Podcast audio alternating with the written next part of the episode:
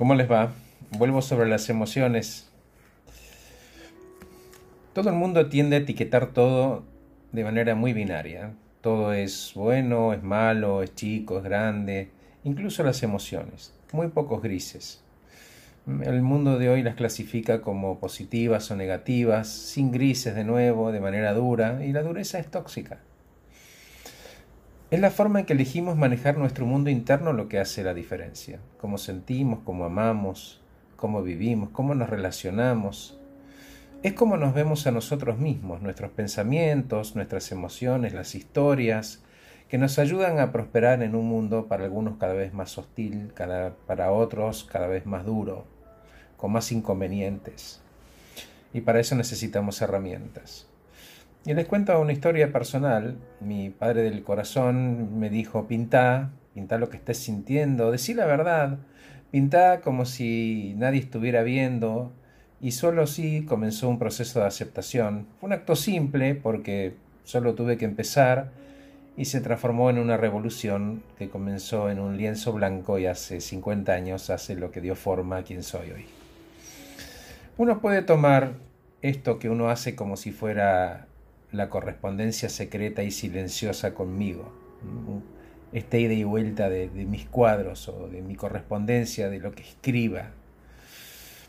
Em, si uno lo hace, va más allá de la rigidez de la negación y me vuelvo emocionalmente ágil. Nos movemos en el mundo para que noten nuestra presencia, hasta que un día nos damos cuenta de que no nos mira nadie.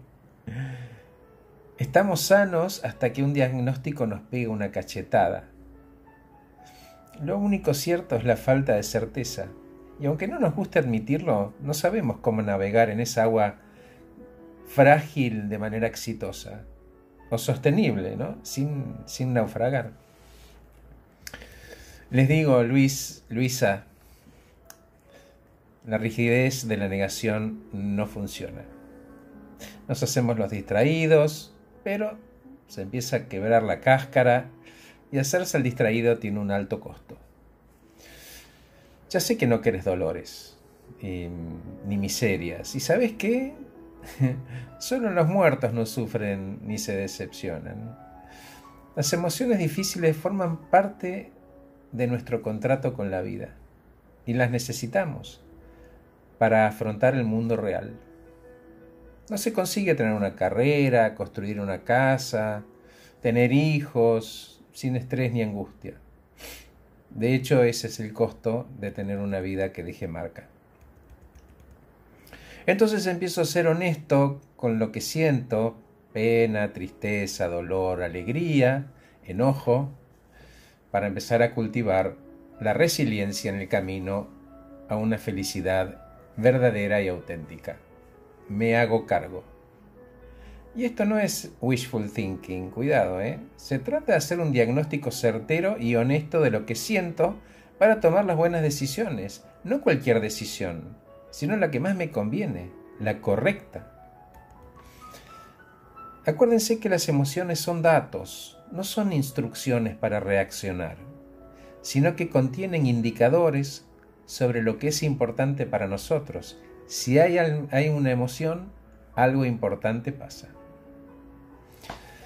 Para algunos, y con esto cierro, la llaman eh, agilidad emocional a la capacidad de tratar las emociones primero con compasión con nosotros y luego con el valor de tomar las decisiones más acertadas.